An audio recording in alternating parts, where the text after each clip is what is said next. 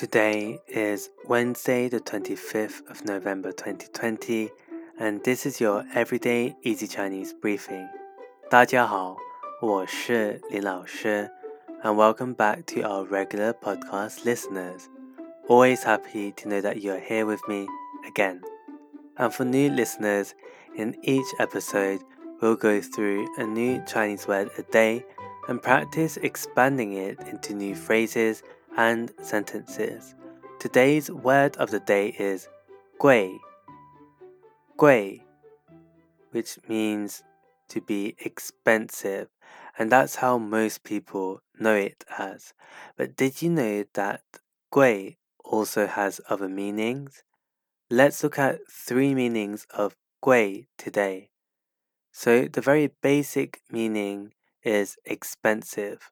For example, you can say 太贵了，太贵了 to mean it's too expensive. Use this when you're haggling in China. Next, we can add the character 贵 before a name or company, and this is to show respect for the name or company you're talking to or about.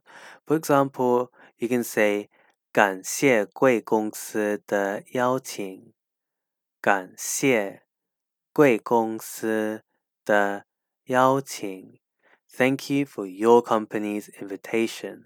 So 贵公司 is a respectful way of saying your company. You will hear this quite often in business situations or when referring to your clients. The third meaning is prized or important. For example, there is a Confucian phrase which is 礼之用 和为贵，礼之用和为贵。Harmony is all that matters. That's it for today, where we looked at the different uses of the character gui.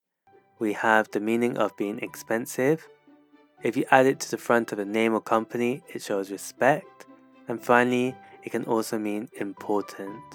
To see the words written out, head over to the forum section of our website www.everydayeasychinese.com and also remember to subscribe to our YouTube channel Everyday Easy Chinese for weekly Chinese lessons.